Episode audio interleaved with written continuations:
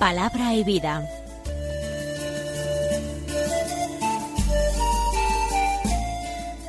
Con el padre Manuel Horta, desde Sevilla.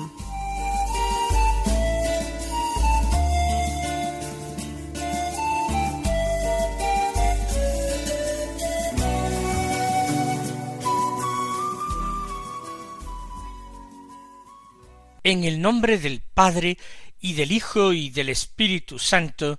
Amén. Alabados sean Jesús y María. Muy buenos días, queridos amigos, oyentes de Radio María y seguidores del programa Palabra y Vida. Hoy es el jueves de la sexta semana de Pascua. Apenas nos quedan diez días para terminar la Pascua. Vamos poco a poco acercándonos al final de este mes dedicado a la Virgen. Vamos entonces nosotros a escuchar la palabra de Dios que se proclama en la misa de hoy. El Evangelio de San Juan, capítulo 16, versículos 16 al 20. Dice así. En aquel tiempo dijo Jesús a sus discípulos, Dentro de poco ya no me veréis, pero dentro de poco me volveréis a ver. Comentaron entonces algunos discípulos, ¿qué significa eso de dentro de poco ya no me veréis, pero dentro de otro poco me volveréis a ver? Y eso de me voy al Padre. Y se preguntaban, ¿qué significa ese poco? No entendemos lo que dice. Comprendió Jesús que querían preguntarle, y les dijo, ¿Estáis discutiendo de eso que os he dicho? Dentro de poco ya no me veréis y dentro de otro poco me volveréis a ver. En verdad, en verdad os digo, vosotros lloraréis y os lamentaréis, mientras el mundo estará alegre. Vosotros estaréis tristes, pero vuestra tristeza se convertirá en alegría. Imaginemos nosotros la escena en la que tiene lugar esta conversación entre Jesús y sus apóstoles. Se encuentran en la última cena. Están sentados, o mejor dicho, echados en divanes alrededor de la mesa. Y el Señor habla. Los discípulos escuchan, pero a veces comentan entre ellos las cosas que va diciendo el Señor. No siempre tienen la valentía de tomar la palabra en un momento tan solemne para pedir aclaraciones a Jesús. Y empieza así la enseñanza del Evangelio de hoy. Dentro de poco ya no me veréis, pero dentro de otro poco me volveréis a ver.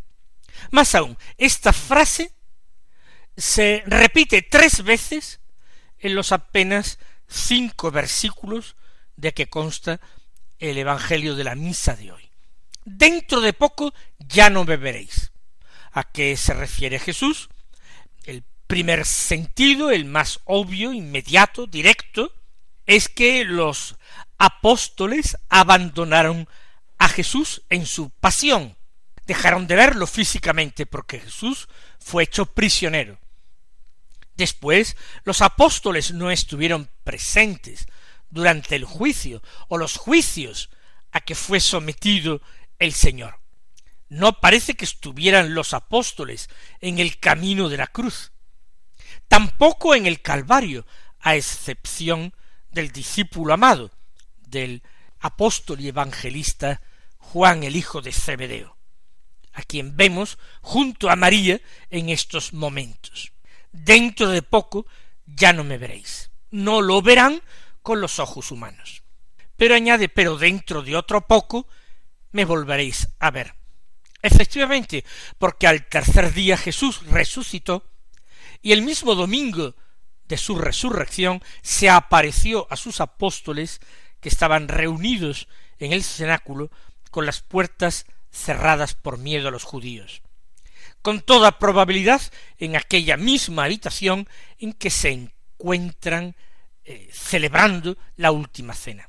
Por tanto, dentro de poco, al tercer día, Jesús fue eh, muerto, se apartó de la vista de los suyos aquella misma noche del jueves al viernes y estuvo ausente para ellos durante casi tres días.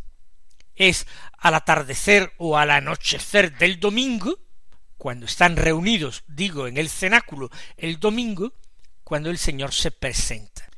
Pero ante estas palabras que les resultan enigmáticas, que no pueden comprenderlas inmediatamente, surgen los comentarios entre ellos, cada uno con el compañero junto al cual se encuentra recostado a la mesa. ¿Qué significa eso de eh, dentro de poco ya no me veréis, pero dentro de otro poco me volveréis a ver? Y también se preguntan, ¿qué es eso de me voy al Padre? Y preguntaban también, ¿qué significa ese poco? No entendemos lo que dice. Jesús efectivamente había hablado de que él volvía al Padre, pero es que del Padre les ha hablado a lo largo de toda la vida pública.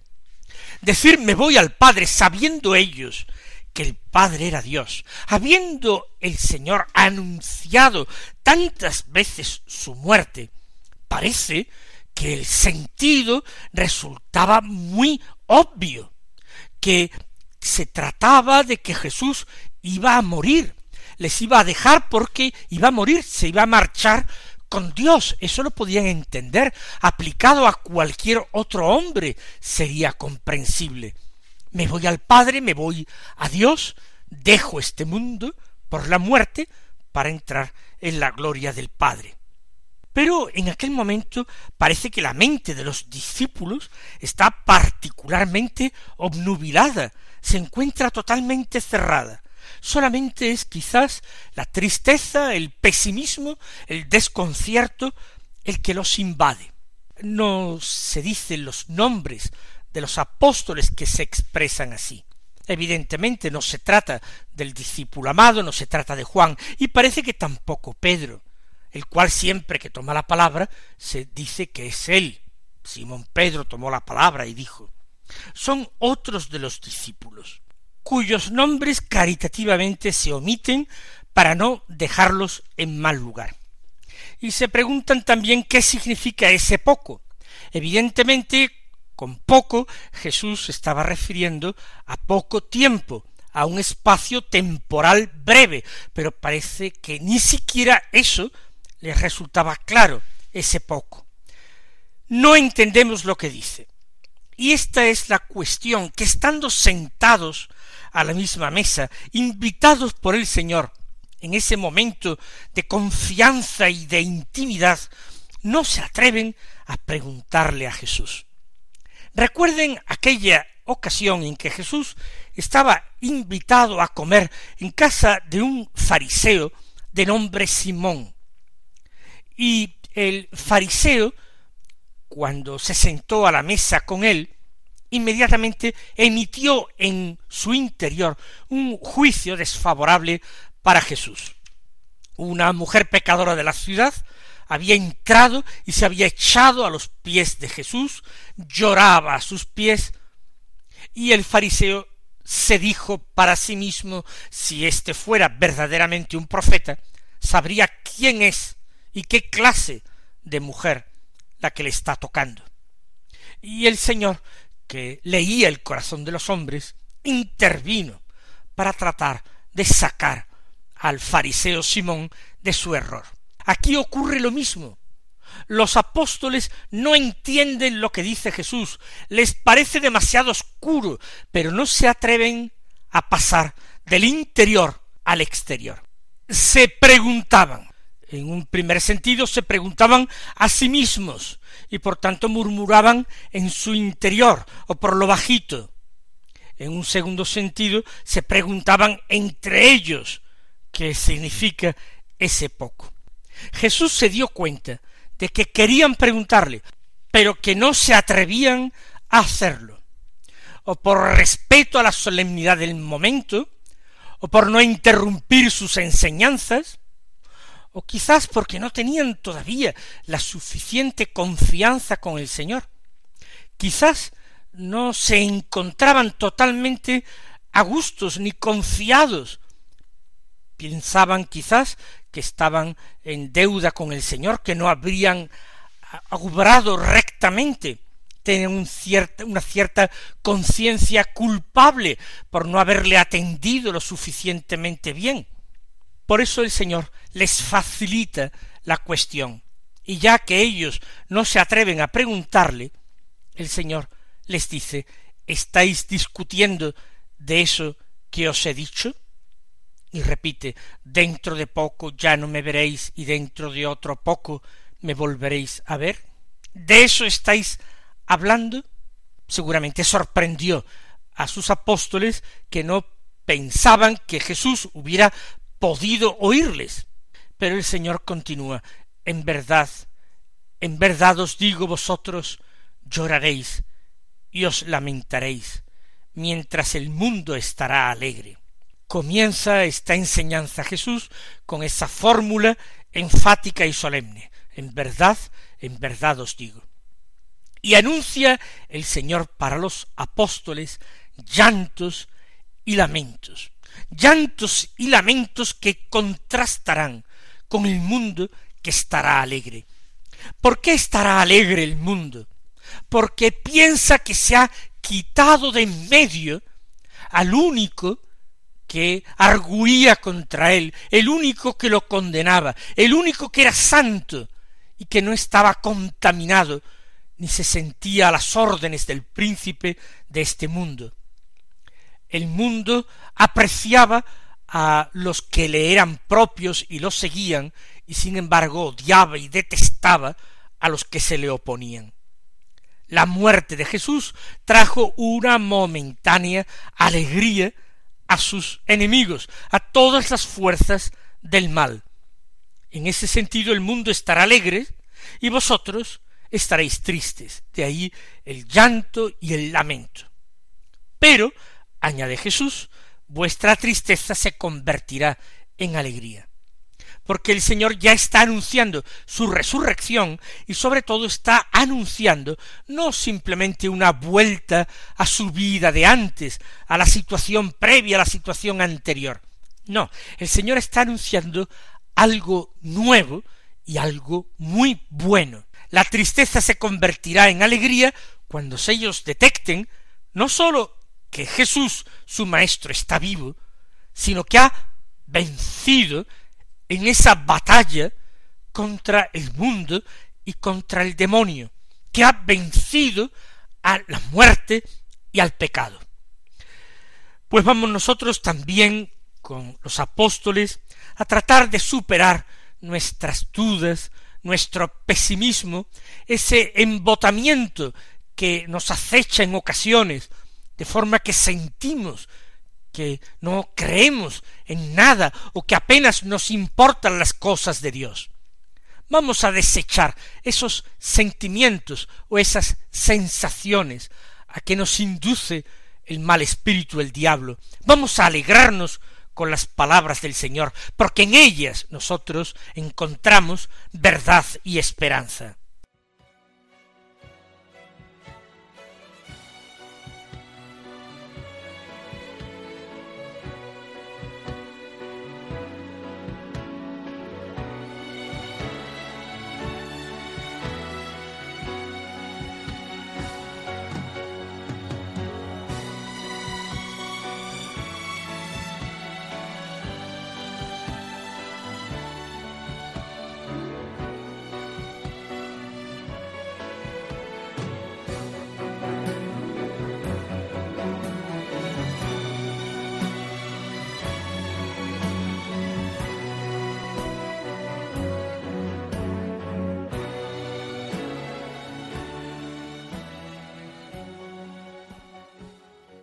Ya que disponemos de tiempo, vamos a escuchar también la primera lectura de la palabra de Dios. Ya sabemos que es del libro de los Hechos de los Apóstoles. Del capítulo 18, los versículos 1 al 8, que dicen así. En aquellos días, Pablo dejó Atenas y se fue a Corinto Allí encontró a un tal Áquila, judío natural del Ponto, y a su mujer Priscila. Habían llegado hacía poco de Italia, porque Claudio había decretado que todos los judíos abandonasen Roma. Se juntó con ellos y como ejercía el mismo oficio, se quedó a vivir y a trabajar en su casa. Eran tejedores de lona para tiendas de campaña. Todos los sábados discutía en la sinagoga esforzándose por convencer a judíos y griegos. Cuando Silas y Timoteo bajaron de Macedonia, Pablo se dedicó enteramente a predicar, dando testimonio ante los judíos de que Jesús es el Mesías. Como ellos se oponían y respondían con blasfemias, Pablo sacudió sus vestidos y les dijo Vuestra sangre recaiga sobre vuestra cabeza. Yo soy inocente y desde ahora me voy con los gentiles. Se marchó de allí y se fue a casa de un cierto Ticio justo, que adoraba a Dios y cuya casa estaba al lado de la sinagoga. Crispo, el jefe de la sinagoga, creyó en el Señor con toda su familia. También otros muchos corintios, al escuchar a Pablo, creían y se bautizaban. Nos encontramos eh, en el segundo viaje apostólico de Pablo, un viaje que no era como los nuestros, que duraban días o semanas, o todo lo más meses. El segundo viaje apostólico duró años. De hecho, en este mismo capítulo 18, un poco más adelante, se afirma que Pablo se quedó en Corinto un año y seis meses. Pero vamos a los detalles.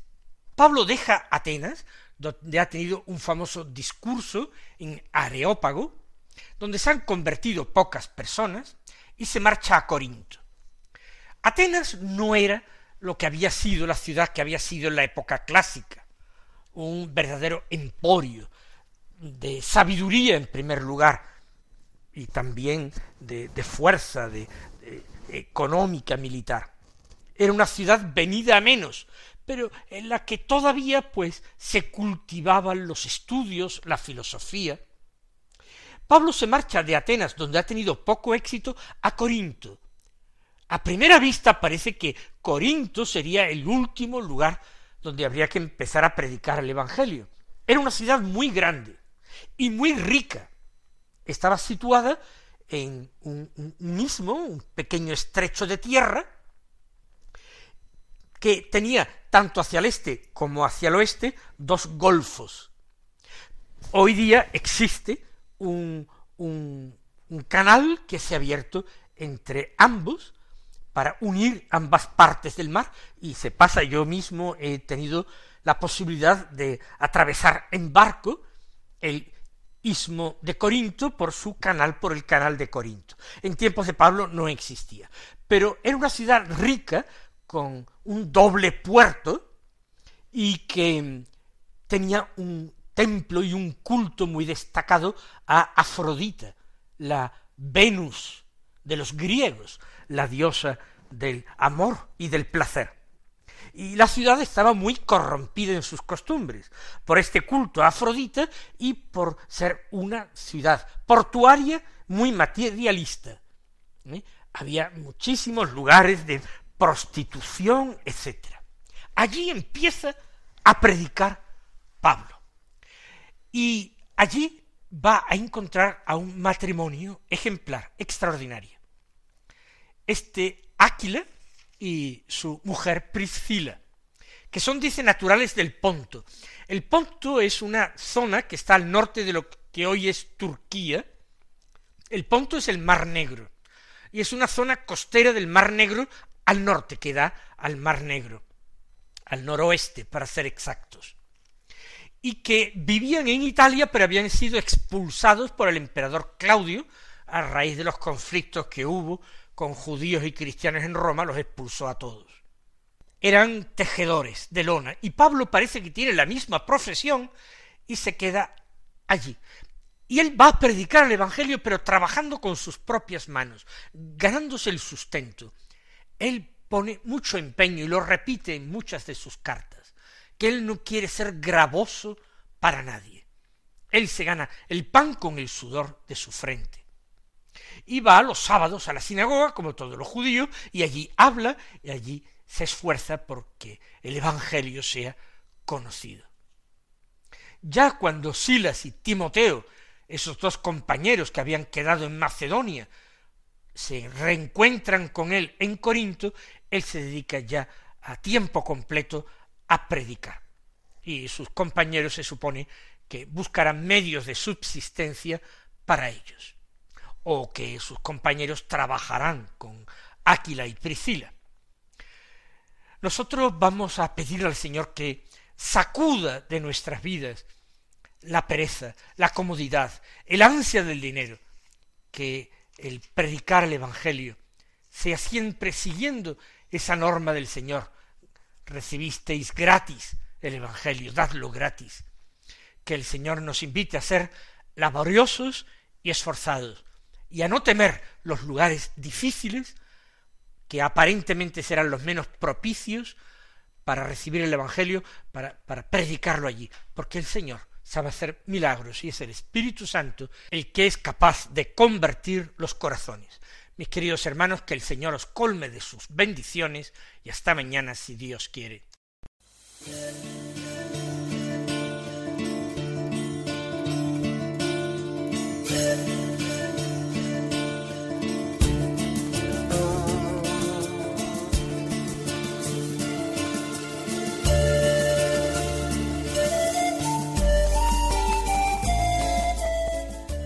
Concluye Palabra y Vida, un programa dirigido desde Sevilla por el Padre Manuel Horta.